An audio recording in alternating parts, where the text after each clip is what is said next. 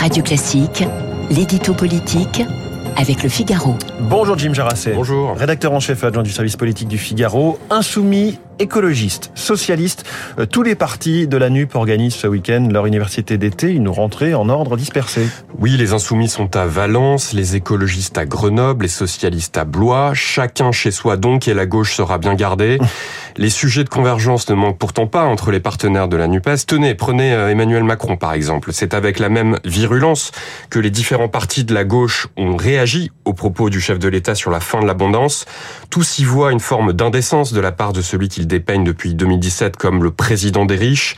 De quoi donner le ton avant une rentrée sociale qui s'annonce tendue sur fond d'inflation.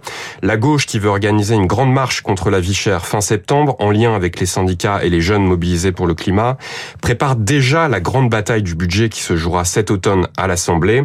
L'occasion pour la NUPES d'afficher son unité en réclamant par exemple une taxe sur les super profits. Si la gauche tente de parler d'une voie euh, sur le social, ça n'est pas le cas sur tous les autres sujets. hein. Non, loin de là, il y a un sujet central hein, en cette rentrée politique euh, sur lequel les mouvements de gauche ont des divergences majeures, c'est celui de l'écologie. Les Verts ont d'ores et déjà acté le changement de logiciel sur le sujet et assument de militer en faveur de mesures coercitives au risque d'être impopulaires. Interdiction des jets, des barbecues, des piscines. Tous à gauche ne partagent pas cette radicalité, cette radicalité dont bon nombre de socialistes qui refusent encore euh, l'écologie punitive. Autre divergence sur le nucléaire, les écologistes et les insoumis sont contre, les socialistes et surtout les communistes sont pour, notamment dans le contexte de pénurie énergétique. Mais la pomme de discorde suprême à gauche reste celle de l'Europe. Contrairement aux socialistes, les insoumis prônent la désobéissance au traité et refusent une Europe de la défense. Ils se raccrochent encore à une vision de la géopolitique diamétralement opposée à celle de ses partenaires. Dernier exemple en date, le soutien de Jean-Luc Mélenchon à la Chine sur le dossier sensible de Taïwan qui a fait bondir le PS. De mauvais augure pour le prochain scrutin des européennes. Euh, Ce sera en 2024. Oui, d'autant que les insoumis entendent surfer hein, en 2024 sur le succès de la NUPES aux législatives pour constituer des listes communes à gauche. Mais les réticences sont nombreuses chez ses partenaires. Les écologistes d'abord, qui ont fait des européennes leur, leur élection de prédilection et n'entendent pas évidemment abandonner cet avantage comparatif aux insoumis.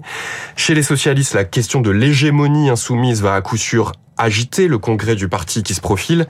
Les insoumis eux-mêmes sont traversés par d'intenses questionnements sur leur gouvernance.